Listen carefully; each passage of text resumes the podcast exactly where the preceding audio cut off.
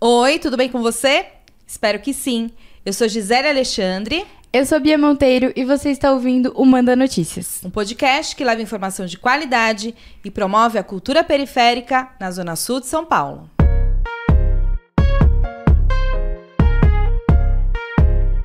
E esse é o Manda Notícias. E esse é o Manda Notícias. E esse é o Manda Notícias. Em que momento nós, enquanto periféricos, começamos a nos ver nos quadrinhos? Nos ver como super-heróis? Começamos a enxergar as nossas histórias escritas, ilustradas e vividas pelos que no final da história salvaram o dia. Diz aí, Gi. Bia, eu não sei responder essa pergunta que você me fez, mas hoje os nossos convidados vão falar, desenrolar muito sobre esse assunto. Sejam bem-vindos, João Alberto, que é ilustrador 3D e designer e Marcos Velasco, nosso parceiro podcaster, videomaker e fotógrafo. Bem-vindos. Bem-vindos, Obrigado, galera. obrigado. Baita papo que a gente vai dar hoje. Ah, Estão tá. tranquilos? Depois de várias risadas nos bastidores. Gente, nosso A gente bastidor já deu um podcast. A gente devia ter gravado. Devia, Bia. Mas enfim, vamos lá. Vamos começar lá. com a nossa primeira pergunta. A gente sempre começa querendo saber como vocês chegam no território da Zona Sul. Então, a história pessoal de vocês aqui e como que vocês se conectam através dele por meio da cultura. É, eu sou de Taboão da Serra, então estou aqui na Zona Sul já há muito tempo, desde quando eu era criança até poucos meses atrás. E eu sempre tive muito contato com o território. Então, por exemplo, você falou de cultura pop, como que a gente se vê dentro desse, desse ambiente, é porque eu sempre fui muito na biblioteca do Campo Limpo. Então, lá foi lá que eu comecei a ler Sandman, foi lá que eu comecei a ler mangá, foi lá que eu comecei a entrar em contato com os autores que eu gostar, comecei a gostar, né? Então, para mim, ter esse estar no território é, foi muito fácil, porque eu já estava aqui, né? E eu precisava desse lugar mesmo, esse, como eu posso dizer, esse lugar seguro para poder ler, para poder discutir com os meus amigos, para criar essas conexões de amizade mesmo em volta desse, desse lugar que é a cultura pop, né? Massa. E você, João? É, obrigado pelo convite. É, eu nasci já no Capão Redondo, então já tenho, já sou cria da, da, da Zona Sul. É, sempre tive, sempre gostei de moleque dessa, dessa área, dessa cultura geek. Então, no começo, o acesso sempre foi a programas de TV que tinham, de desenhos. E aí, posteriormente, eu comecei a, a entrar mais pelo lado dos quadrinhos, né? Quando eu ganhei minha primeira revista, que foi uma revista do Batman. E a partir daquela revista eu comecei a entrar mais nesse universo. Então foi onde comecei a conhecer o X-Men, Homem-Aranha e os demais personagens. E aí foi desenrolando. Então você vai conhecendo amigos que gostam na época, né? Não- a gente não tinha internet ainda, mas tínhamos um grupo de amigos ali e todos se reuniam para discutir sobre aquilo. Então foi onde a gente foi aprendendo a expandir esse universo e estamos aí, né? Então acabou desencadeando na minha área e, e influencia até hoje. Massa. O Bia, é, o Pedro, meu filho de 11 anos, é, gosta dessas paradas aí. e, e eu fico pensando, meu, ninguém ensinou ele a gostar disso. Tipo, veio dele, assim. Eu acho que, claro, como o João falou, hoje a gente tem mais acesso, né? As crianças têm mais acesso a várias coisas. O Pedro é um menino que nasceu é, em 2011, mas ele tem é, go- um, um gosto para os anos 80. Então, ele gosta muito de, de, de desenhos e de séries antigas.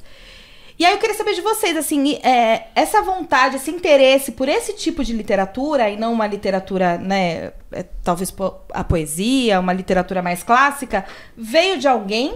Ou vocês, tipo, colei lá na, na biblioteca e, e comecei a ler esse tipo de, de, de conteúdo?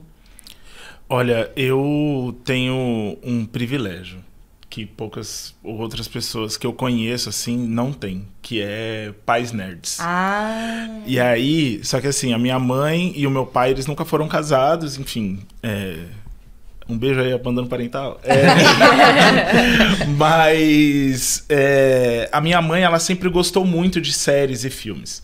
Né? Então eu peguei com ela esse, é, esse, esse gosto de assistir filmes mais de uma vez. Então, por exemplo, é, a, gente, ela, a gente conversa por meme de filmes que a gente já viu. Então é uma coisa que eu peguei dela. E a partir disso eu comecei a desenvolver esse gosto. Então eu lia muito quadrinho, ela comprava é, as revistas Herói aí. Quem é velho vai, ser, vai saber que revista é essa. Conheço. Bastante. A, é, então, a revista Herói era tipo uma tititi de super-heróis, assim. Então tinha o episódio de Cavaleiros do Zodíaco que vai passar naquele dia. E aí tinha um resumo de tudo que aconteceu e tipo tudo mais. revista de novela, gente. Era uma revista de resumo. novela de super-heróis. Eu, eu até tenho em casa, eu, eu esqueci de Não existe trazer. mais. Não existe mais, a revista Herói não existe mais.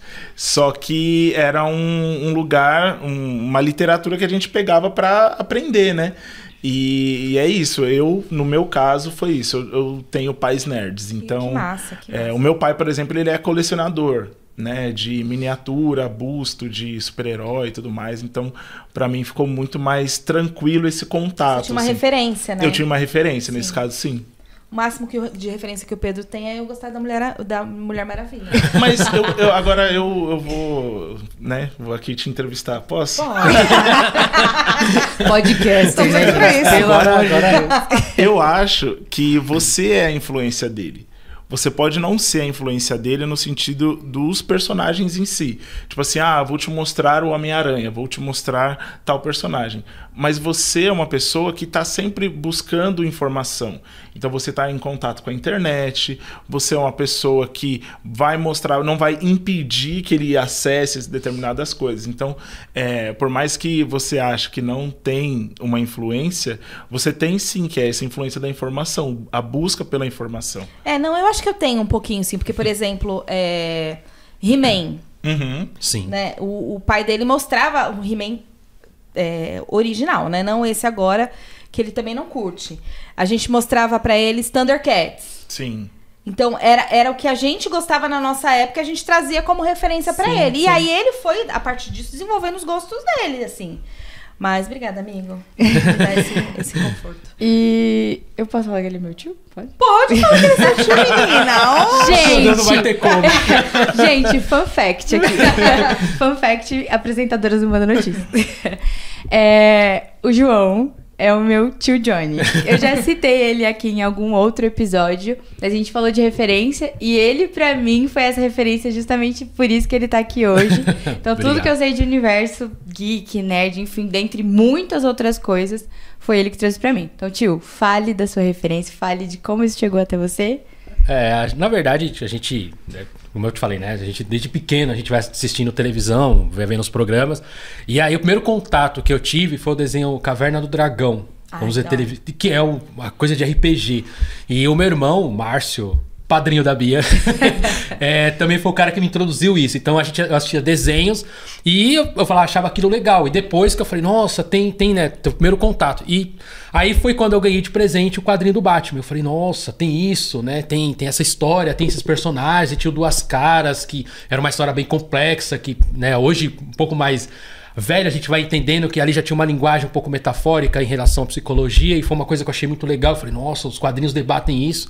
E aí você acaba tendo essa, e vai tendo essa influência, né? Então, no meu caso, foi isso. E, e como o Velasco falou, né? Revista Herói foi o boom, assim, porque era assim, Cavaleiro do Zodíaco, o que, que vai acontecer no próximo episódio? E a galera ia tudo na banca de Gente, jornal, era sério. isso. Era um doideira, negócio né? assim, era só os molecotes, a gente saía da escola e os molecotes e tudo. Chegou a revista Herói nova, então, nossa, olha o que vai acontecer no próximo episódio. Aí a manchete ia lá e começava do zero o Cavaleiro do Zodíaco. Gente, é verdade. Eu não acredito. Tipo, o próximo episódio, que era o episódio. Aí começava tudo do zero. E a gente assistiu, todo, já sabia o que ia acontecer, mas a gente assistia de novo até chegar no episódio que a revista Herói falava. Então, é, é mesmo não tendo lá na época né, acesso à internet, a gente buscava, e né, morando mesmo na periferia, a gente sabe que o acesso a isso hoje é um pouco melhor por conta né, da internet e tudo, mas naquela época era bem restrito. Então a gente tentava buscar ali, né, dentro a, a sobreviver, e quem gostava tinha que buscar ali dentro, bancas de jornal. Ah, não, eu achava nessa banca, olha, tem uma banca em tal lugar, vamos nessa banca que tem. E a gente ia, sabe? É, não só de, de- de- dessa revista, mas também álbuns de figurinhas. É, na minha época tinha o Jaspion, o Changeman, e a gente colecionava álbuns de, é, de figurinhas deles, íamos atrás, assim, olha, não tem mais a figurinha nessa banca, vamos na outra banca. E, e aquele grupo de moleque, tudo na banca pra comprar, sabe? E, e assim, a gente tem, né, na, na minha época pra cá, eu vejo uma evolução, vejo meus sobrinhos, né? Hoje eles têm uma uma facilidade e eu acho legal, assim, esse, essa, aquilo que a gente começou, ver que tá dando continuidade. Então, é igual o Velasco falou do seu filho, né? É quando vê que interesse, ele, você já dá o start. Então a criança já olha e fala, oh, peraí, isso é legal, deixa eu ver o que é mais que é isso. E é onde vai, vai criando, né? Isso é, isso é muito bacana. Massa, e eu massa. queria perguntar aqui se além do. Acho que é também uma afirmação. Além do interesse, tem também a identificação, né? De Sim. histórias. E aí eu já engato a segunda pergunta. Não sei se a gente quer perguntar. É sobre em que momento a gente. Não sei se desde a época de vocês ou se isso passou a acontecer depois de um dado momento. É, que a gente consegue identificar as nossas histórias nos quadrinhos e nos filmes enquanto periféricos. Tá. É... Nossa, essa, essa, foi profunda, né? Essa foi. Essa foi. E, e, e, é massa porque é um, é um mote do Quebrada Cast. Então, o Quebrada, ele vem com. Ele, ele nasce dessa necessidade. É, lá em 2015, tempo antigo. lá em 2015, a gente tinha o Jovem Nerd, é, o MDM e tinham alguns outros podcasts de cultura pop, mas os grandes eram o, o MDM e o Jovem Nerd. Só lembrando que os podcasts eles surgem a partir dessa temática, isso, né? Isso, é. É, então, é, é, muito interessante mesmo isso daí que você falou, porque é exatamente isso. Eles surgem a partir da temática da cultura pop, da necessidade de discutir cultura pop. E aí, eu virei pro Regis, é, e um beijo pro Regis. Beijo, Regis! é, eu virei pro Regis e falei assim, mano, essa galera, a gente só tá escutando eles. Só que eles não sabem o que é sair da Startup Sirica às sete da noite é, para pagar 50 conto no ingresso para chegar lá e o filme ser ruim e ainda por cima dar quatro estrelas pro filme. Quem está fazendo essas críticas? Quais são as pessoas que estão fazendo essas críticas? Onde que a gente se vê? sabe? E aí tinha o Load, o Load já existia nessa época, só que eu acho que o Load não fazia o conteúdo que ele faz hoje, né? E aí é, a gente falou assim, não, vamos fazer o nosso. E aí a gente, a, a, partir desse momento, a gente começou a fazer o nosso e começou a se ver fazendo. E aí eu vou fazer um link com essa com a, com a pergunta que você fez, que é quando a gente começa a olhar para os filmes e para as produções com esse olhar também de eu preciso fazer, então eu preciso me ver, sabe? A gente começa a perceber que muitas dessas produções não foram feitas para nós. Então, por exemplo, quando eu vi Blade a primeira vez, o primeiro Blade, quando eu vi Blade pela primeira vez, eu falei assim, que negócio legal, cara. E, e o Blade, ele não tem a questão racial. Ele é um homem preto. Fim da história. Ele é um homem preto, ele é incrível, porque ele anda de dia, ele é rápido, ele é forte, ele, ele é incrível. E o que, que eu quero? Eu quero ser igual esse cara. E aí a gente resgata esses sentimentos que a gente tinha no, no, no, começo do, do programa e a gente consegue se olhar melhor. Então eu começo a me ver é, enquanto consumidor de cultura pop é, quando eu vejo Blade pela primeira vez.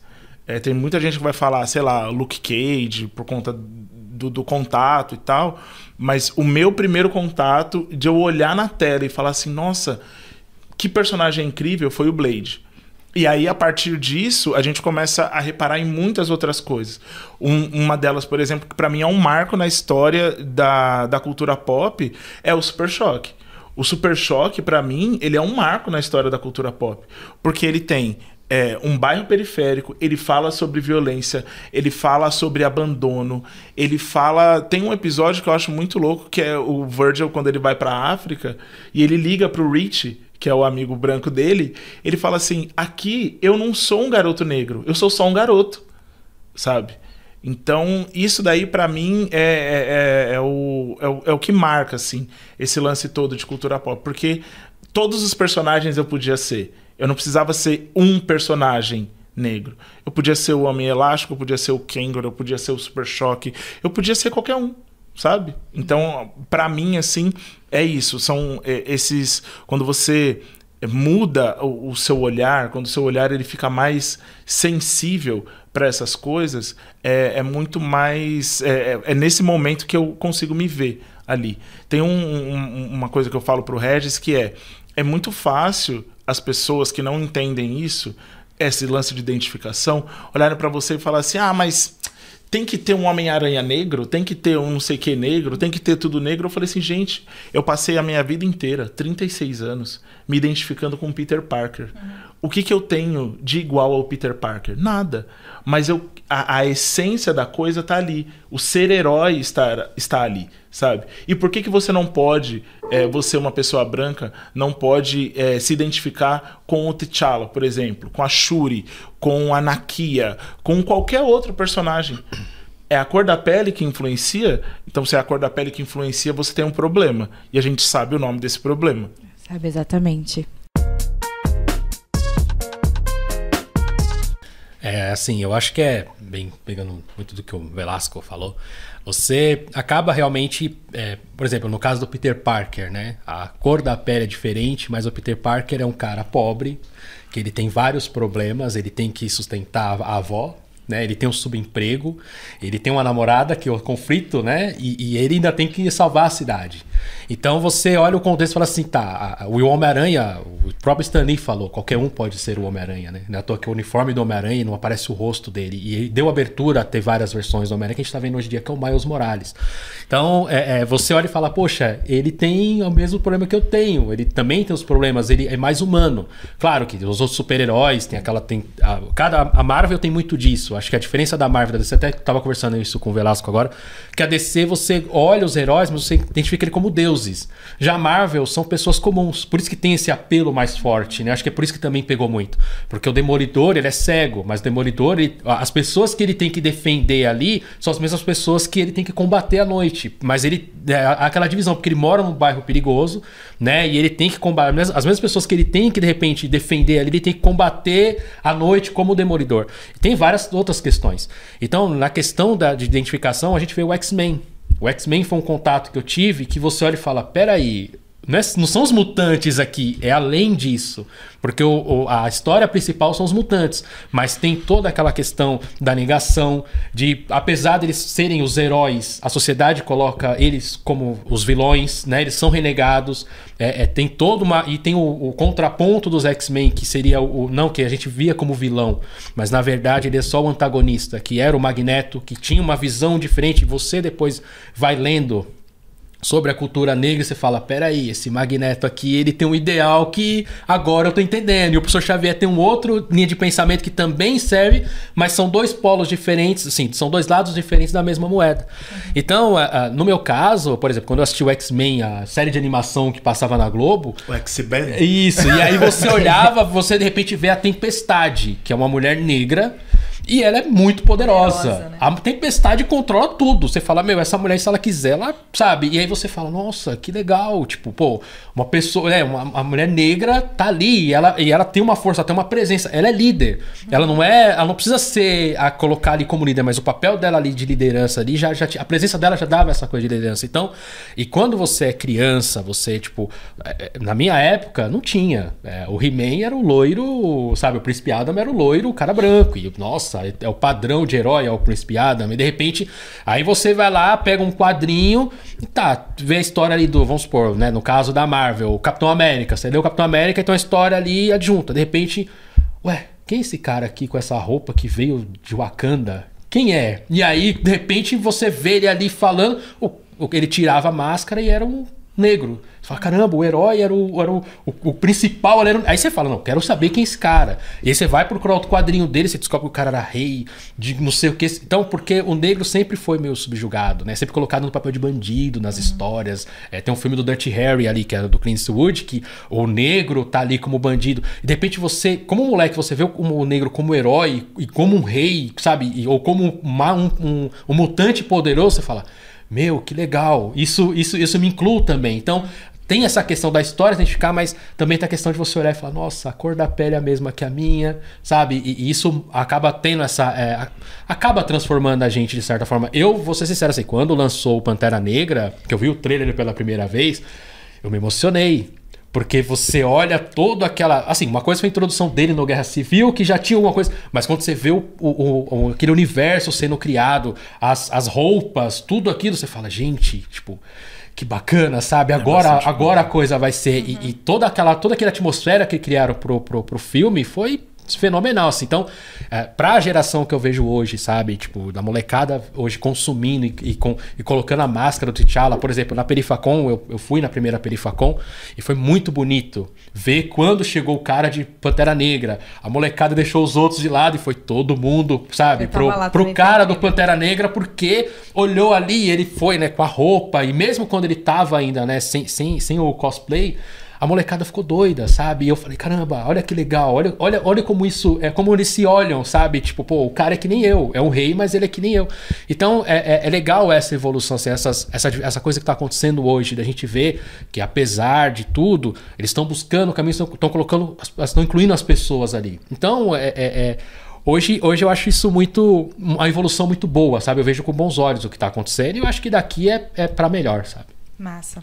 É, e eu, eu tô ouvindo eles falando pensando, nossa, gente, eu acho que é, é muito mais do que curtir quadrinhos, né? Muito mais. É muito mais. E aí eu lembrei, acho que eu contei para pro pessoal aqui, que eu fui assistir. E é isso, né? É, é- te dá uma consciência. eu não- e eu não sei se é. se- Tô, tô entendendo agora se, é, o- se são os desenhos ou se a gente fica com um olhar mais prof- aprofundado, assim Sensível também. mais sensível, mais crítico. Eu, eu queria assistir Peter Pan novo com o Pedro, né? E o Pedro falou: eu não vou assistir esse filme. Eu falei, mas por que, Pedro? Não, porque a Disney tá querendo agora é, pedir desculpa. Aí eu, mas pedir desculpa por quê? Não, porque não tem preto na, na- na- nos, no- na- nos desenhos. Mãe, só quem que vai salvar a princesa hoje em dia? Ninguém mais salva a princesa. E eu falei, e aí eu fico pensando, nossa, meu, tô criando um militantezinho, né? E aí Que bom. é, e aí, aí eu falei, não, Pedro, mas eu não... E aí ele começa, o menino, mãe, quem é o, vilão dessa história é o Peter Pan, porque ele rouba as crianças da mãe. E Eu, nossa, é verdade, ele rouba as crianças da mãe. E aí, aí quando começou o Peter... E ele assim, né, ai, vou ter que assistir, mãe, vamos assistir, Pedro. Eu quero assistir, Pedro. E aí a gente começou a assistir, aí ele falou, aí apareceu o menino com síndrome de Down. Ele, aí ó, pedido de desculpa. Duas meninas negras. Aí, ó, era, uma- era, era um, uma- uma- um lugar que só tinha meninos. Agora tem duas meninas negras. E eu assim, né? Meu Deus do céu, esse menino não assiste de boa nem em filme. é tudo questionamento. Mas é esse lugar de criticidade que os quadrinhos colocam, né? Quem Sim. consome esses produtos. Olha É isso tanto de repertório, sim. Se isso é uma coisa. é, é, se isso é uma coisa natural ou se vocês sentem uma intencionalidade. Nos principalmente dos, dos atuais produtores, né? Tá. Eu acho que lá atrás é, é, é, isso era um pouco mais complicado, mas né, vocês estão trazendo referências né, é, mais recentes. Vocês acham que tem essa intencionalidade. Nossa. Intencionalidade. Isso aí. Eu acho que sim. Eu acho que sim. E, e é o, aquele bordão feio pra caramba que é quem não lacra não lucra, né? E aí eles perceberam que eles pegam. Vamos pegar o exemplo que o, que o João deu, que é, é Pantera Negra, né? A bilheteria de Pantera Negra do primeiro é gigantesca, sabe? Chega perto do bi, se eu não me engano. Tô aqui com- tirando Eu informações. acho que passou do bi. Passou do bi, Passou né? do bi. É, então, você não tem como não levar isso em consideração. Né? Então, quando você leva isso em consideração, você fala assim: bom, eu vou colocar, vou fazer histórias dessas pessoas. O João trouxe uma, uma coisa que é o lance dos vilões, né? É, que os vilões eram sim negros e tudo mais, mas tinha uma coisa que era muito louca e, e eles mudaram isso nesse último filme do Pantera Negra. O Namor, que é o antagonista, não vou chamar ele de vilão, vou chamar de antagonista. O Namor, nas histórias antigas, ele era asiático. E tinha uma coisa na- nas histórias em quadrinhos antigas que era colocar o asiático ou a pessoa do Oriente Médio como uma ameaça iminente. Então, o mandarim é assim, o namor é você pode ver que os filmes, por exemplo, do Rambo, quem, quem são os vilões? Não o primeiro Rambo, mas o, o- o- os outros filmes colocaram sempre pessoas do Oriente Médio. Então, assim, é, você coloca o outro sempre como vilanizado. Hoje em dia, eu vejo que eles é, não podem fazer isso mais. É, fora de tom fazer isso hoje em dia. Então eles pegam o namoro, eles não colocam uma pessoa asiática, colocam uma pessoa latina, né? É, para fazer o namoro e colocam toda uma história do porquê que ele é assim e tarará, tarará. Eu entendo, Pedro. É sim um pedido de desculpa. Mas a partir desse pedido de desculpa, a gente pode fazer muita coisa. Então eu, eu costumo dar um valor para esse tipo de coisa, sabe? Para esse tipo de produção que coloca pessoas negras, pessoas. O Eternos é um filme que ninguém gosta. Um monte de gente fala, ah, porque Eternos é chato, porque Eternos é não sei o quê. Mas Eternos é uma experimentação muito positiva, na minha opinião. Porque ele tem é, uma líder, que é uma mulher, é, a protagonista é uma mulher, é, a Salma Hayek também está lá e ela também é, é, exerce um cargo de liderança no, no filme. A gente tem pessoas LGBTQIAP+, no filme. É, a gente tem pessoas PCD no filme. Então, é muito importante. É muito importante, sabe? Uhum. Ter esse lugar, ter essas pessoas, ter é, essas outras visões, né? E isso não só na frente da tela, como atrás também. Eu acho que essa é uma importância bem grande. Ryan Coogler, que é um, um, diretor incrível, que é o diretor de Pantera Negra 1 e 2, ele também é diretor de um filme chamado Fruitvale Station, que é que também é protagonizado pelo Michael B. Jordan. E aí eu, você já percebe que a Marvel tam, também está entendendo que elas precisam colocar, que ela precisa colocar pessoas que são dessas realidades, né? O o Denzel Washington ele fala uma coisa que é assim: é, eu nunca conseguiria dirigir o Poderoso Chefão. Não é porque eu sou preto, é porque eu não tenho aquela vivência. Uhum. O Coppola nunca ia conseguir dirigir um filme do Spike Lee, por exemplo, Infiltrados na Clã, porque ele não tem essa vivência, sabe? São nuances. Eu tava falando com a, com a Neia que é a, a minha companheira, um beijo, é, ela, a gente estava falando sobre as, os detalhes que a gente precisa pensar, nós, pessoas pretas, que a gente precisa pensar quando a gente vai fazer uma entrevista de emprego, por exemplo. Que é, é um detalhe muito bobo, assim, que é o lance de passar creme nas mãos. Se você vai numa entrevista de emprego, que já é um lugar opressor por si só, e você não passa creme nas mãos, sua mão ficar, como a gente chama aqui, russa, a gente fica com a mão russa, a gente já tem mais um problema. A gente tem mais uma questão. E, e, isso, os diretores da, da Marvel agora, principalmente, vou colocar o Ryan Coogler, porque, enfim, a gente estava falando de Pantera Negra, mas ele coloca esses pequenos detalhes. Ele coloca essas intenções, que são coisas que só a gente vai conseguir ver, é. sabe? É, Infiltrados na Clã, a mesma coisa. O Spike Lee é um excelente diretor justamente por isso. Porque ele coloca elementos, olhares que só a gente consegue ver, sabe? Então eu, eu vejo com bons olhos. Eu entendo, concordo com o Pedro, pode falar para ele que eu concordo com ele. É, mas eu, eu, eu vejo com bons olhos esse, esse lugar, esse pedido de desculpa, sim. O, o, vou parafrasear o Load, que é sobre o Senhor dos Anéis, né? que falaram dos elfos negros em Senhor dos Anéis e tudo mais e gerou toda uma comoção que o pessoal os racistas eles se eles se mostram no, no, nos momentos mais inusitados né que ele falou assim o Lord fala gente é, elfo não existe não é? É muito louco. Ponto. É muito louco, né? Só lembrando vocês que é, elfo não existe. Exato, mas pessoas negras existem. Pessoas gordas existem, mulheres existem, pessoas PCD existem. Sim. Essas pessoas existem, sabe? É, eu fico muito. Uma coisa que eu fiquei pensando esses dias foi: caramba, a, o pessoal ficou com um furor quando apareceu o Fat Thor. Né? Quando o Thor não tava trincado e tal, não sei o quê. Eu falei assim, gente, é uma pessoa normal. Isso daí é uma pessoa normal. Não sei se vocês sabem. É. Vou contar um negócio pra vocês aqui. Isso é uma pessoa normal. Sabe? Não é o Chris Hemsworth trincado 24 horas por dia. Não existe isso. Não é o carinha do Tinder, né? Exato. Pô. É, a gente vê isso assim, por exemplo, eu lembro que quando a Netflix anunciou o elenco do Sandman, foi uma. A galera ficou, como assim? A morte é negra? Porque nos quadrinhos, a morte, ela é. Né, a gente vê pelos desenhos, a morte ela é uma mulher branca, né? E, e, a, e, a, personagem da série é uma mulher negra. E é uma personagem muito querida. Quem lê Sandman tem um. Assim, eu acho que o arco que eles. Um dos melhores arcos que tem do Sandman, realmente, acho que é o da morte. Essa é uma Sim. coisa fenomenal, assim. É, é, bonito de se ver, poético. Eu acho que eu, é um dos autores que eu mais gosto. O Neil Gaiman, ele tem isso. Ele consegue transformar a fantasia em algo muito poético.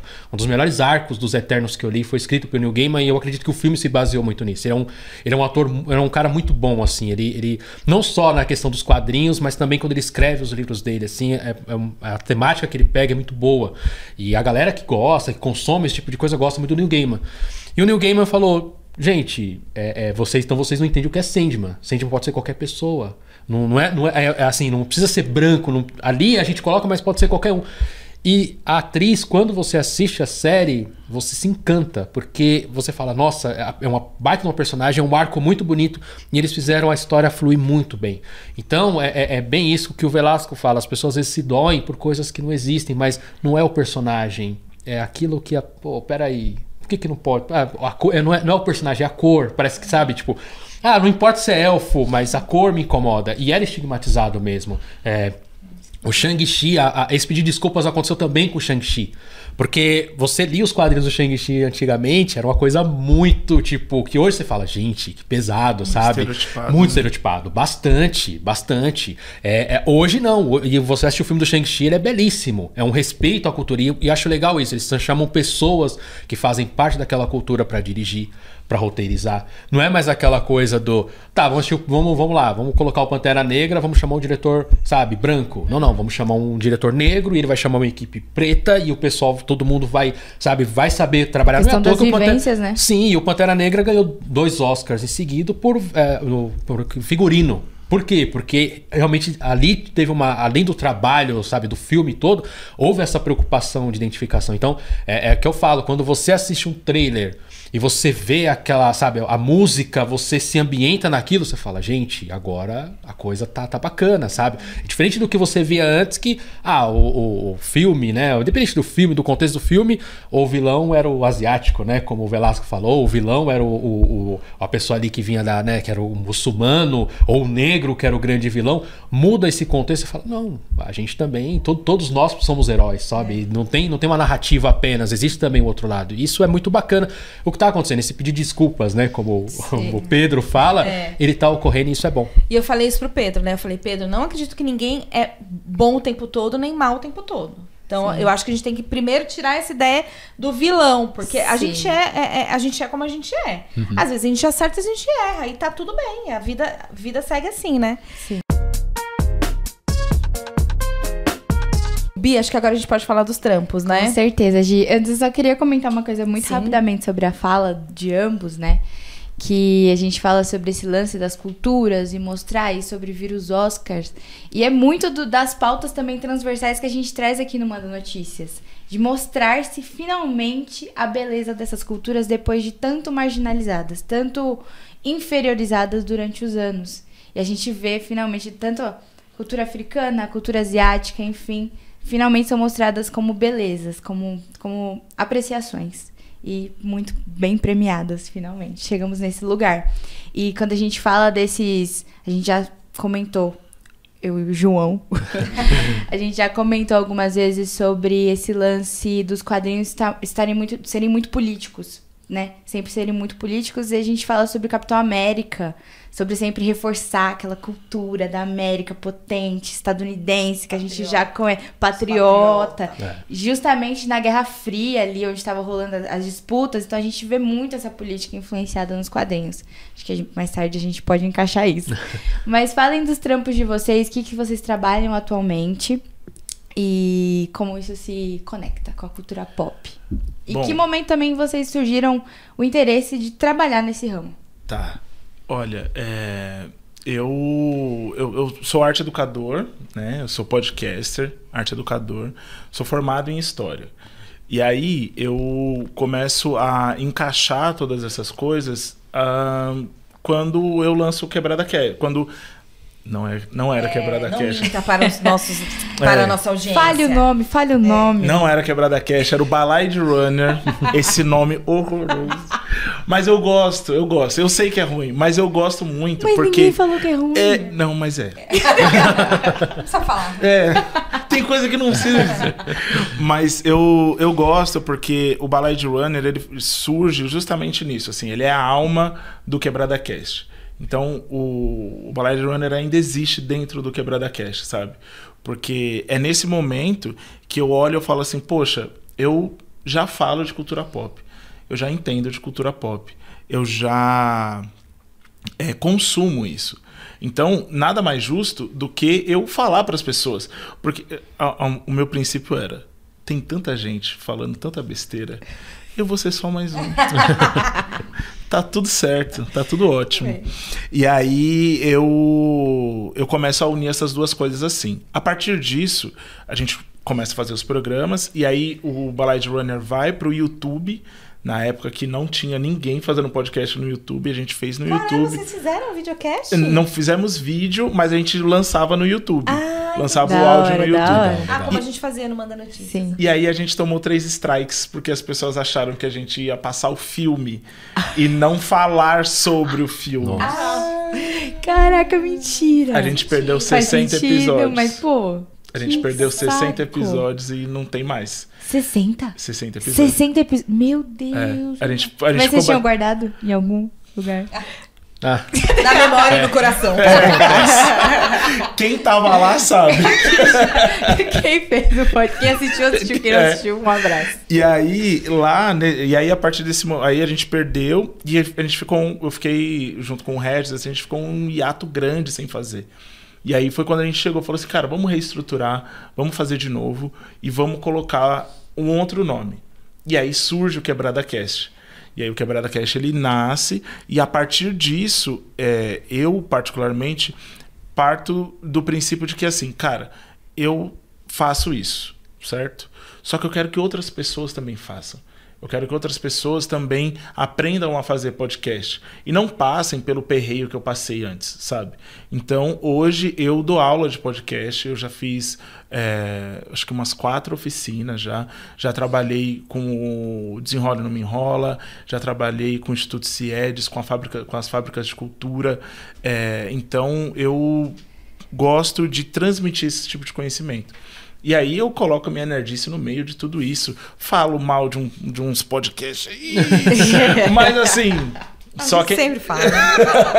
Tem que fazer. É, mas, mas é isso, assim. Eu, o o Mas meu trabalho. bem também, né? A gente fala. Não, é. Eu falo, falo muito bem de muitos, mas tem uns específicos. Né? Há de ser dito. Sim, sim, tem essa necessidade. E aí eu e é isso que eu faço hoje. E aí hoje eu trabalho com arte e educação também, também trabalho com o Quebrada Cash, fora os- ou alguns outros projetos que vão surgir aí, eu espero vir aqui para anunciar. Mas Opa, isso é em favor. breve. É, no meu caso, como eu né, eu sempre gostei de quadrinhos e, e, e quando eu comecei a, a- a- Eu falei, poxa, só ler parece que não me satisfazia, sabe? E eu falava, não, eu quero estar mais dentro desse universo. E eu pegava e falei, por que, que eu não posso pegar um lápis aqui e começar? Então, de forma bem tosca, vamos dizer, eu começava a reproduzir os desenhos. Eu comprava os quadrinhos e, e, tipo, o principal era a história, mas depois de um tempo a história começou a deixar de ficar em segundo plano que eu me preocupava com os desenhos. E aí eu comecei a desenhar e comecei a falar, nossa, que legal e tal, pô, eu, consi- eu gosto disso. E lógico, aí na época da escola eu virei o desenhista da turma, sabe? Sempre tinha, né? A gente tinha aquele negócio, ó, o desenhista da turma é o João. E aí eu, enfim, né? Tive que. Você começa a buscar outros caminhos, porque é um, é um mercado restrito. Infelizmente, é um mercado muito restrito. Então, na, na minha época, então, quando eu comecei, era mais ainda. Então, você tem que. Tem vários paradigmas a ser quebrado. E quando você vai entendendo isso, você vai falando, nossa, como, como é difícil chegar até lá. E tem várias condições, questões de classe, e tem várias coisas que você. ferramentas que são necessárias. Então, eu tava numa área totalmente diferente. E o meu irmão, né, ele chegou e falou: Olha, tá tendo um curso de Photoshop, você não quer fazer? Ah, vamos lá, né? Vamos fazer. E aí eu voltei a fazer quando eu falei, gente, é isso. Não dá. Não tem outra coisa, não tem, não tem outra motivação.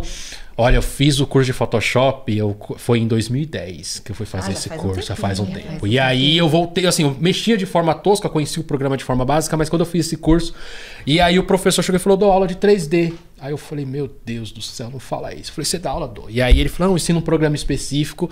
E aí eu comecei a aprender esse programa. Eu falei, gente, tipo, dá para criar aquilo que eu fazia na mão, agora dá para eu criar realmente de forma ali, tipo, mexer, sabe? Brincar, brincar com isso, vamos dizer. A gente leva com uma brincadeira no começo. E aí eu comecei a fazer e, e tipo, aí eu falei, olha, gente, não tem como. Eu, não adianta eu trabalhar em outra área que não seja isso. Então eu comecei a fazer meus trabalhos hoje com a rede social hoje, lógico, tem um alcance muito grande. Eu falei, por que não postar? Então eu comecei a criar, lógico, no começo é bem complicado, você tem que aprender muita coisa, é um constante aprendizado. É, é a, a, vai, você tem que ir conforme a evolução da tecnologia. E aí eu comecei a trabalhar com ilustração e falei, não, vou fazer essa arte de 3D. Então, aí vou, o que eu via nos quadrinhos ali, eu comecei a reproduzir também no 3D. Então, era aquilo que eu desenhava, eu comecei a fazer também no 3D. E aí eu, né, no caso, hoje eu vejo vários artistas que fazem o 2D, eu olho aquilo e falo, cara, eu posso reproduzir sua arte em 3D? E eu, é o que eu faço hoje. Então, é, eu trabalho com isso. Eu trabalho com ilustração 3D, que é uma coisa que é o meu carro forte. Mas eu também faço design. Eu também estou fazendo uma outra vertente do design. Até ontem estava conversando com a Bia de um projeto que eu tô tendo e a Bia falou, vai, faça. É, né? E a gente... Acho válido você contar. É, de... mas quiser. eu espero profundamente, é. futuramente vir e contar, assim, que é uma ideia inicial que eu tô tendo. E a gente estava conversando sobre isso, falar, ah, uma vertente dentro da arte, mas que eu acho que vai ser bacana para aquilo que a gente tá vendo hoje acontecer, né? De representatividade, das pessoas olharem e falar, poxa, olha que legal isso aqui. Eu acho que é legal. Quando você chega num, num nível que você tem um certo tipo de um grupo de pessoas ali que tá olhando no seu trabalho, eu acho que tá na hora de você também colocar sua identidade do tipo, olha, tem isso aqui também. E é isso que eu faço hoje, assim, né? Eu trabalho tanto com ilustração. Você vende as, as ilustrações para pessoas físicas normais que nem nós ou, ou não? Olha, estou aberto a jobs. Então, chamou, a gente faz. Mas assim, é, por exemplo, a gente, né, no caso, às vezes vem um, um, uma pessoa, olha o trabalho e fala, poxa, você faz, né? No caso, freelancer, né? Então, pô, você tá afim de fazer isso aqui? Aí a pessoa apresenta o projeto, apresenta de repente já a ilustração pronta em 2D e fala, eu quero isso aqui em 3D. Aí eu vou lá e faço a ilustração em 3D. Então, por exemplo, até teve uma algo recente, assim, que foi muito legal. Foi um trabalho que eu fiz ano passado, mas foi lançado esse ano. Em que eu, eu fiz uma, é, uma boneca, né? No caso, uma estátua de, da, da Missy Elliott que foi inspirada num clipe da Missy Elliott e o, e o, cara falou: Olha, eu gosto do seu trabalho, eu quero que você faça. E foi um desafio para mim, porque imagina, você reproduzir Sim. um clipe memorável dos anos 90 e tinha uma roupa toda espacial. E eu falei, desafio aceito, ainda mais vendo um trabalho lá de fora, que a, a, gente sabe que a cultura hip hop nos Estados Unidos é muito forte. Sim. Então você, você não está cuidando só de um artista, mas de tudo aquilo que representa aquilo. Então é, é, você tem que ter um cuidado, você, você, por mais que a gente seja, né, a cor da pele seja a mesma, a gente sabe que ali existe uma cultura muito poderosa e você que a gente está caminhando para isso, assim, sabe? Hoje eu estou vendo que o Brasil está seguindo esse mesmo, esse mesmo caminho que lá já é muito consolidado. Então eu, eu falei, não, peraí, vamos lá e vamos fazer. E saiu a boneca, e foi uma a estátua, e foi uma coisa muito legal. Então, é isso que eu faço. A pessoa tá lá e fala: olha, vamos, pô, quero fazer isso aqui, você faz? Vamos lá, a gente vai lá e faz. E Bia, negocia vai acontecer. Nós, Tô Bia. falando, falei com ele ontem, gente. Bota aqui, Miller, os desenhos. Bota, Miller.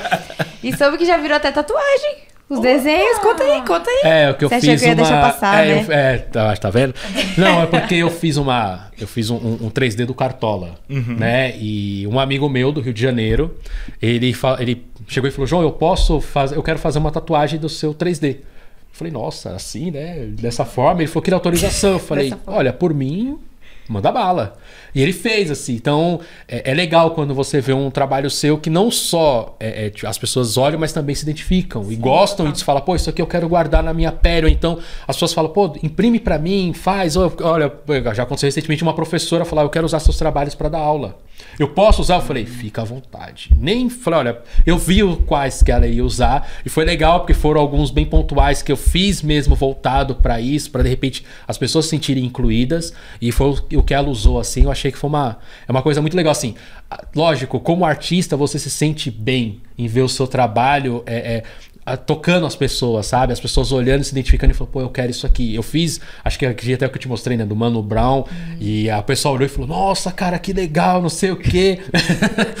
e aí você, e você fala, pô, que legal, as pessoas gostam disso, né? Porque, de certa forma, é, é, é, sem não fugindo muito assim, é, foi o primeiro contato de, de, de, alguém que eu me senti representado, foi o Mano Brown.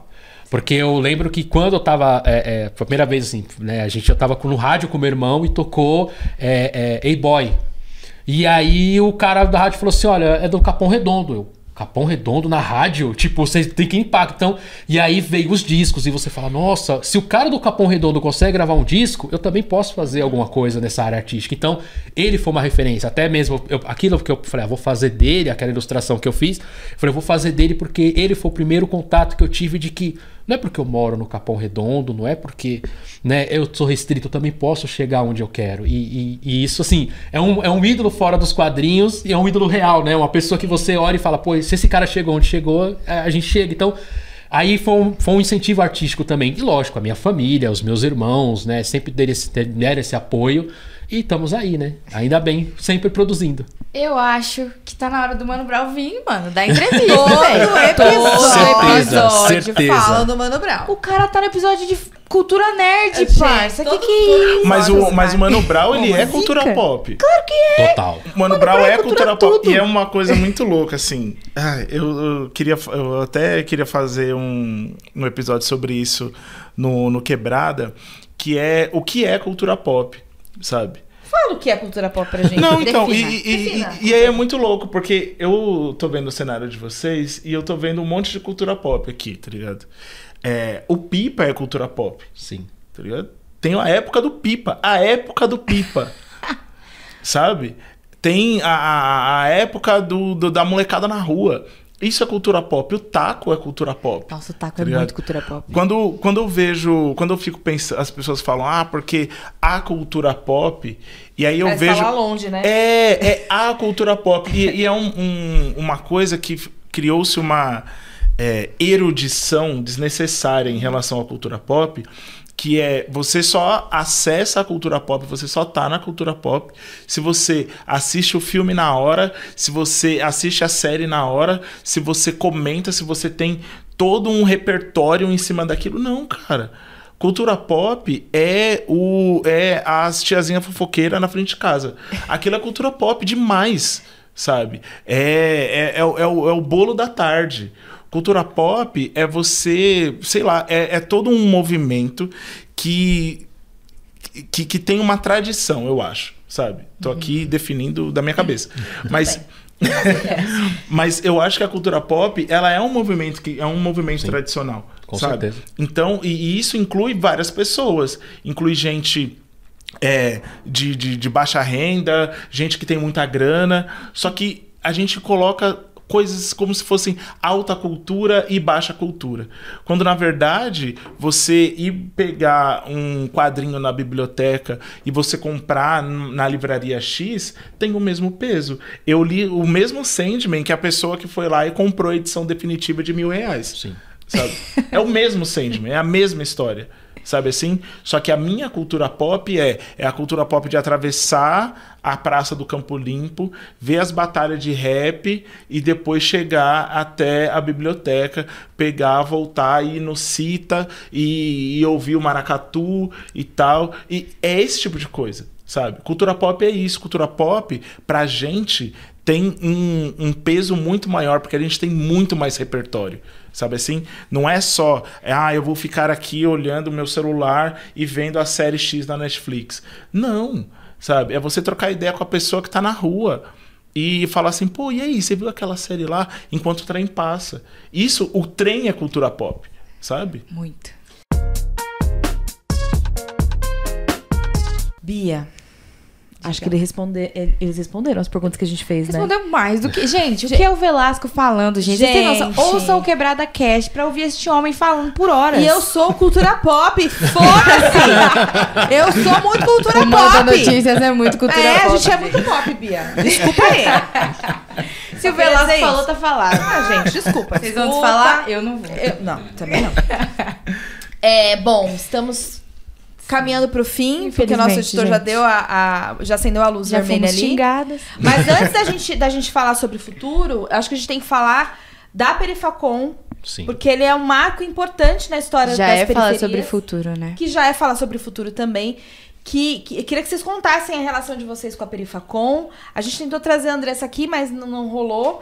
É, tem outras pessoas da organização do primeiro evento, que foi no Capão, que eu também participei, cobri, que levei o Pedro de Mario Bros. E foi muito legal, assim, ver tudo aquilo acontecendo. Mas eu acho que é, é isso, né? É, é, a, a Perifacom, ela chega no momento para dizer que a gente pode fazer os nossos próprios eventos, os nossos próprios rolês e falar daquilo que a gente gosta e que a gente é, só- antes só via da ponte para lá. E a gente pode trazer para dentro das nossas quebradas. Democratizar esse acesso. Total, total. Queria que você falasse, João. Você falou que você tava lá, né? É, assim, eu acho que, de certa forma, o começo da Perifacom, eu, eu, eu vi acontecer a Perifacom. É, com os o pessoal que criou, né, os idealizadores, né, e, e- e eu tive um contato direto, porque eu comecei a fazer ilustração que foi parar na Perifacom. Que massa. Então, tipo, al- algumas, algumas ilustrações que eu fiz, eles usaram, né, como, como para promover a primeira edição. E, e quando você. é, quando eu cheguei lá, né, no lugar, você já viu aquela pequena fila se formando, eu acho que foi uma coisa muito importante. Você chegou tipo, cedo, né? Porque Cheguei cedo. Quando eu cheguei, a pequena fila estava do outro lado. Cheguei, cheguei, cheguei no começo e, e eu encontrei até meu primo lá, que também é uma pessoa que, que gosta muito, né? Que, que gosta, consome também bastante esse tipo de cultura. A gente foi conversando, eu falei, cara, eu acho que esse negócio vai bombar. E quando você entra assim, é, é uma, foi uma coisa do tipo, ei, a gente também gosta e a gente também consome. Se a gente tiver acesso, a gente vai fazer acontecer. E eu acho que a Perifacom acendeu esse sinal para as grandes produtoras, para o pessoal de quadrinhos, tanto, tanto de empresas mesmo que trabalham com isso, né, do ramo mesmo ali, e que tinha um nicho ali da, que achava que era só a galera da CCXP, mas a Perifacom falou: não, não, a gente também sabe fazer, a gente gosta, e se der acesso. Vambora, porque isso aqui a gente. E a gente conhece tanto quanto. Eu falo assim, eu tenho uma, um grupo de amigos que a gente se reunia, né? O Velasco falou da cultura pop, e era muito pop isso. A gente se reunia numa banca de jornal, era muito legal. Era Antônio, né? Que era o que trabalhava na banca de jornal, e, e jun- juntava eu, o Antônio, o Matheus, Zéder, e vinha o Marcelo, e vinha uma galera de idades diferentes.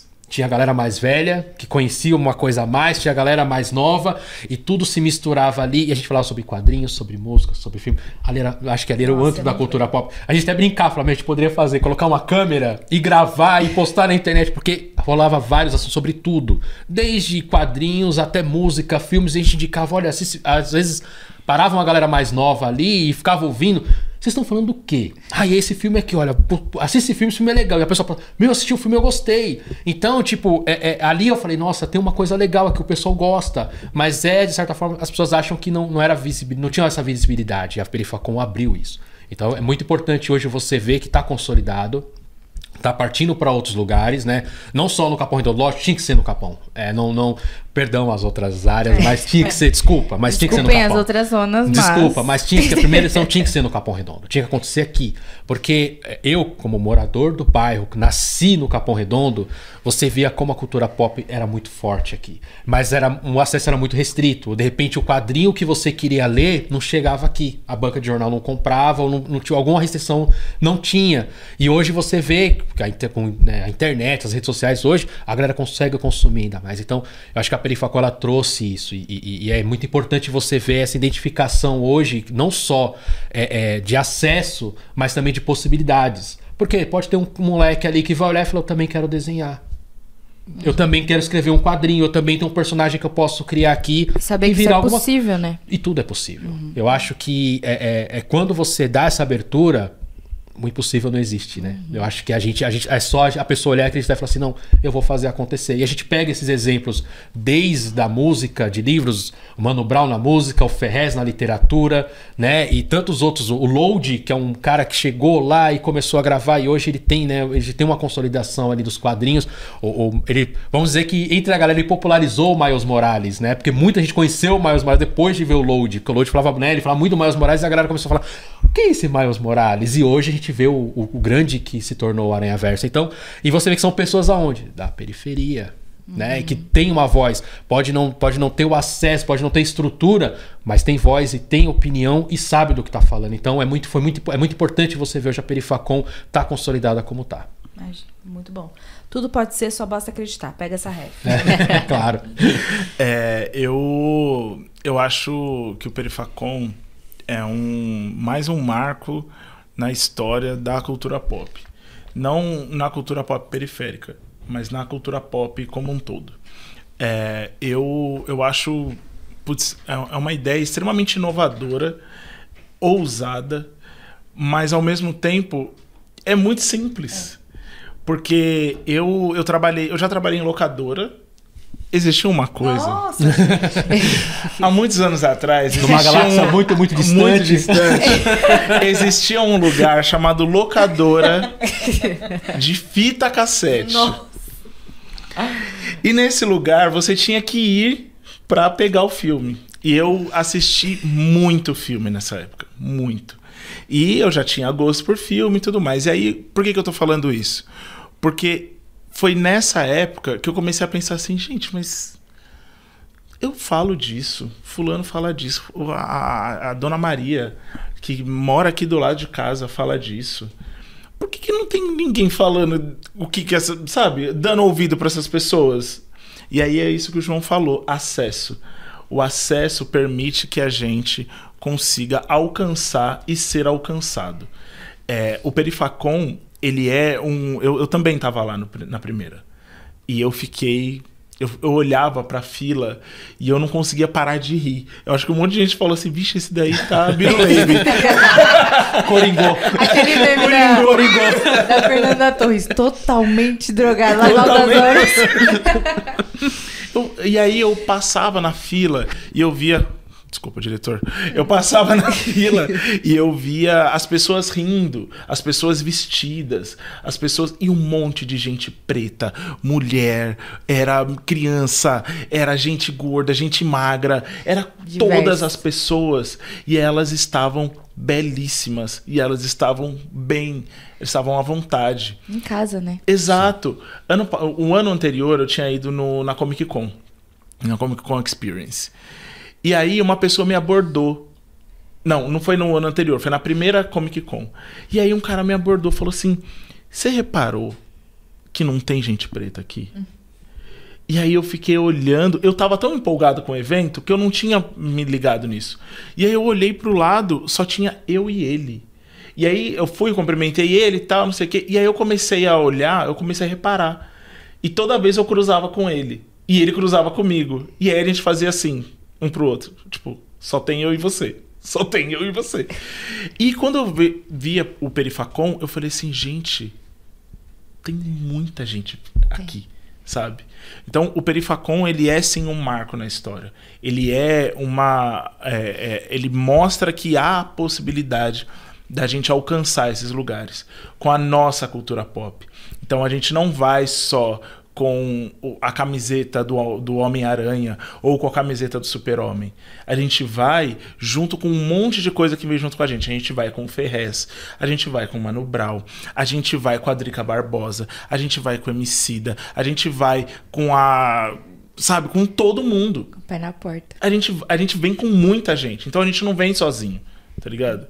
Então, quando, quando eu vejo é, todas essas nossas referências, é, cara, a gente tem referência de Elza Soares dentro de quadrinho, sabe?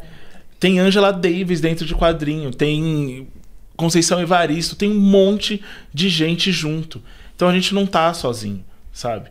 É, eu não tô falando que, ah, nossa, porque a cultura pop dessa galera é ruim. Não é, mas também não é tão boa quanto a nossa. É a questão da vivência, né? É, É a vivência. Você exato. As nossas referências, os nossos é, ancestrais, os nossos mais velhos, eles vêm junto com a gente. Então é impossível a gente olhar para um evento desse tamanho e a proporção que vem tomando, porque ano passado eu também fui e foi gigantesco, painéis incríveis. Tava lá, amigo. Eu, Eu também tava, fui. eu tava. Painéis incríveis, sabe? Concurso de cosplay. Porque, de verdade, gente, de verdade mesmo, quantas vezes a gente já não ouviu de. Você não pode se vestir de super-homem porque o super-homem não é parecido com você, Nossa, sim. sabe? E de repente você vê um monte de gente preta vestida de super-homem, vestida disso, vestida daquilo, onde não importa isso. É muito louco, amiga. Eu, meu, na, eu fui ano passado no Perifacom, meu olho encheu de lágrima. De tão emocionante que foi. Eu nunca esqueço uma cena que foi quando deu start na minha cabeça o quanto. Eu já sabia o quanto era importante, mas o quanto aquilo era importante. Sim. É, quando eu lá tinha a cade- o trono de Game of Thrones. E eu lembro que eu tava tirando fotos ali, e aí chegou um menininho negro. Ele tinha uns 5 anos de idade, gente, com uma Juliette. Ele sentou na cadeira e falou: tira uma foto minha aí. gente, essa cena foi incrível, foi incrível. É. E aí dá esse start, sabe? Quando que na vida Sim, a gente imagina e, assim, isso? o que eu pegou muito na minha prim- na- quando eu fui na primeira Perifacom é como as pessoas que estavam lá abraçaram as pessoas, quem quem tava lá, sabe? Os cosplayers, eles tratavam as crianças de um jeito que você vê que era algo muito bonito, sabe? Tipo, a- a- não era aquela coisa do tipo, eu tô aqui pra fazer cosplay, não.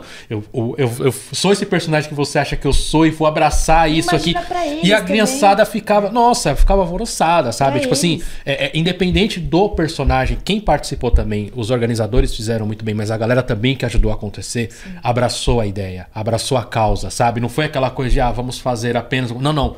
Vamos, vamos trazer isso porque a galera gosta, e a galera gosta muito. E assim, era muito bacana. Tinha crianças, mas também tinha os pais.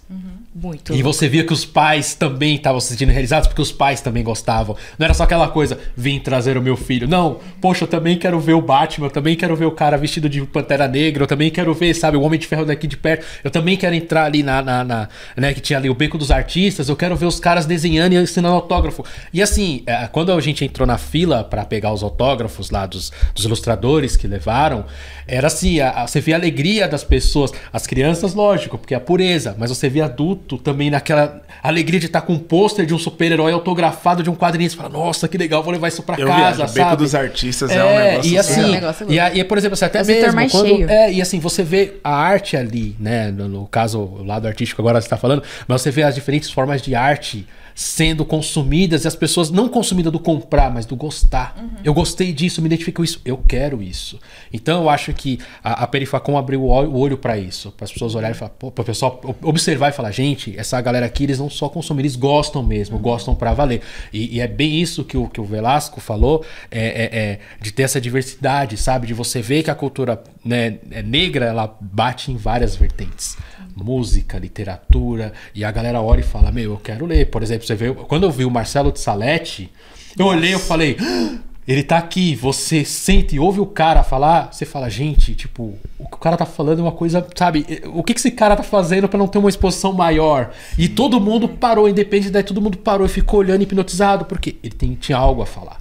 Então, quando você dá abertura, dá, dá essa abertura para as pessoas falarem sobre o seu conhecimento, sobre a sua vivência, é algo assim inexplicável, sabe? Eu acho que a Perifacom abre, abre esse caminho também. Não é só aquela coisa de, ah, vamos expor esse filme, vamos expor esse trailer. Não, vamos expor aqui uma cultura, uma galera que tem o que dizer. E isso é muito importante. Você já deu entrevista para outro pod- podcast? Não. Então esse é o momento de você falar também, porque aqui no Manda Notícia a gente também dá esse espaço para que os artistas Exatamente. falem sobre os seus trabalhos. Exatamente. né? Super Nós importante estamos pra gente. Interligado. E, gente, a gente vai lançar esse episódio muito pertinho do Perifacom. Perifacom vai rolar no dia 30 de julho. Gente, Aonde, vão- Bia? Cidade Tiradentes. a gente p- deixa o endereço aí, mas entra no Instagram do Manda Notícias que com certeza lá vai ter. Então compareçam no evento, é um evento lindo, de representatividade, é nosso, é democrático. Vão que vocês não vão se arrepender. Infelizmente, Infelizmente, gente. teremos que partir. Mas antes disso, eu queria que vocês indicassem um livro, uma música, alguma coisa que tá hypado, que fala? Hum. É isso, Bia? É hypado. Ah, então tá. É, que tá na modinha. Será que é Será que ela tá falando a mesma coisa que a gente? Gente, é. A bicha quer ser moderna. Ai, meu Deus do céu. É, que vocês curtem, que vocês acham legal, né? A gente tem com, tá com um monte de filmes aí em cartaz, bacanudos. E deixassem um arroba de vocês pros nossa, pra nossa audiência acompanhar o trampo de vocês. Tá. Eu, eu vou roubar, porque eu gosto de fazer. Eu vou no podcast dos outros, eu fico do caminho. Mas eu vou indicar duas coisas. Eu vou Tá. indicar é, um. Eu vou indicar um filme que é, recentemente foi considerado o melhor filme LGBTQIAP+, da história, que é Moonlight. É, eu, de verdade, eu acho que todo mundo tem que ver esse filme. Porque Disney, né? É, é Moonlight. É, É, porque eu vi, passou lá e aí eu não quis assistir, mas é legal. É, então. mu- é muito incrível. legal. É incrível. É um dos melhores finais de filme da história da humanidade. E eu vou indicar um podcast muito bom que chama Quebrada Cast. Claro. Gente, é ótimo.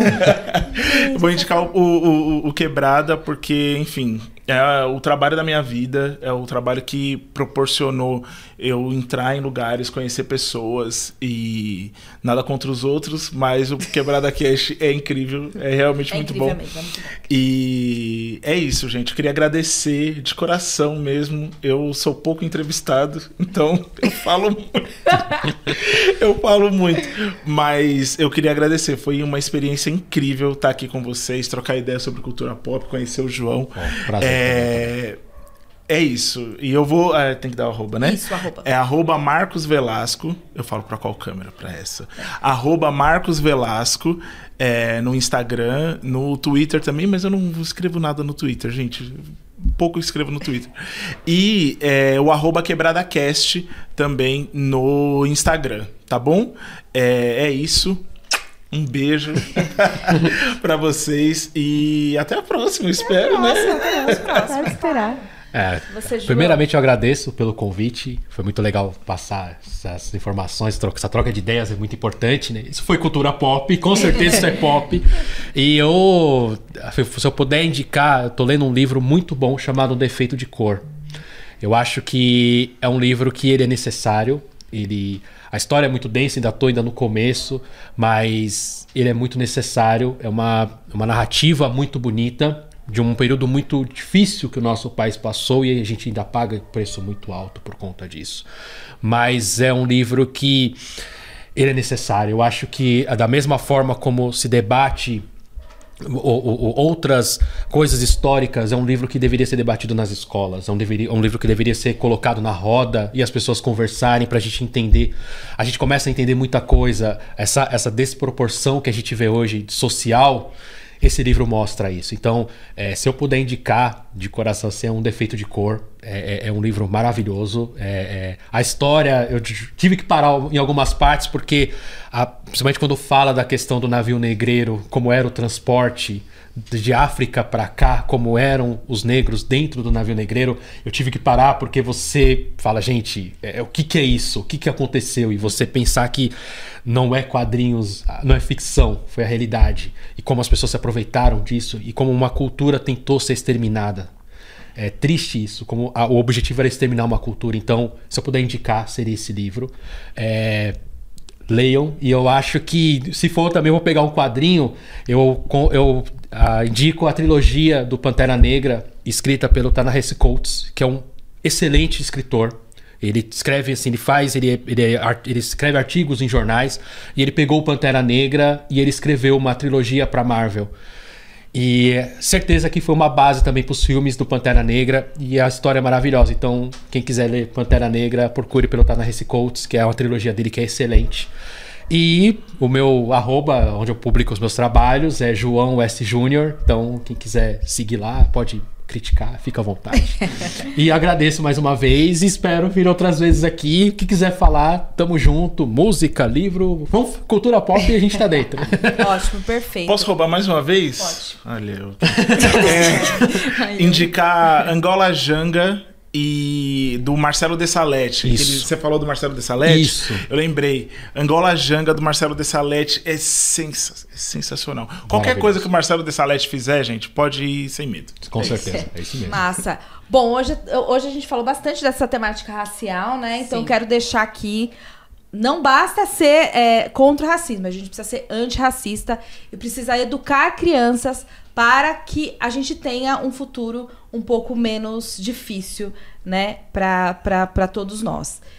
E é isso, meu arroba é gialexandre.oficial. arroba bis.m, underline, e arroba manda notícias. Você fez sua indicação, eu vou fazer a minha. Gente, nos bastidores a gente tava ouvindo um disco muito bom, que eu sou muito fã, que é o lado B, lado A, do Rapa. Ouçam. Fantástico. É isso. isso aí. Beijo, beijo e até o próximo episódio. Até, gente. Tchau! Valeu. E esse é o Manda Notícias. E esse é o Manda Notícias. E esse é o Manda Notícias.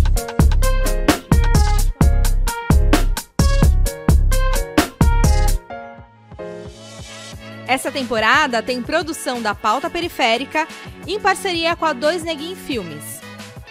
A direção de audiovisual é de Miller Silva, produção de Robson Santos e apresentação de Gisele Alexandre e Beatriz Monteiro.